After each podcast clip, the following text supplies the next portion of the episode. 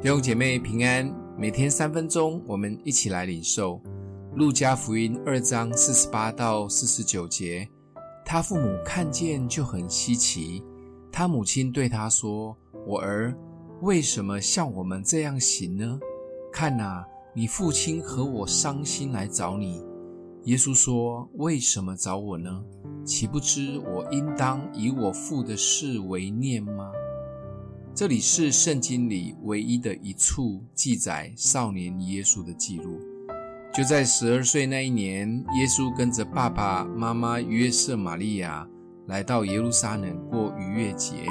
结束回程走了一天以后，约瑟和玛利亚发现耶稣不见了。他们沿路回去找耶稣，心中的焦急、自责及难过可想而知。就在几乎要绝望又煎熬地找了三天，最后居然发现耶稣在耶路撒冷圣殿里，而且正坐在大人及教师中间侃侃而谈，旁边的人都很专注在听耶稣讲话。玛利亚看到这一幕，又惊讶又兴奋。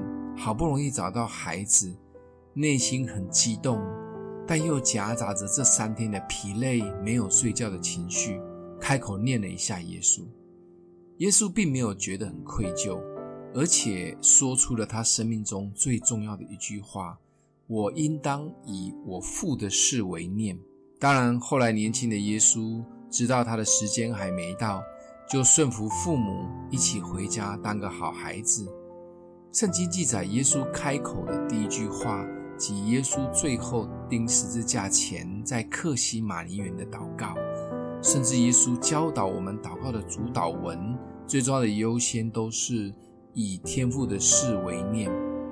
以什么为念，会决定我们每一天的思维及生活。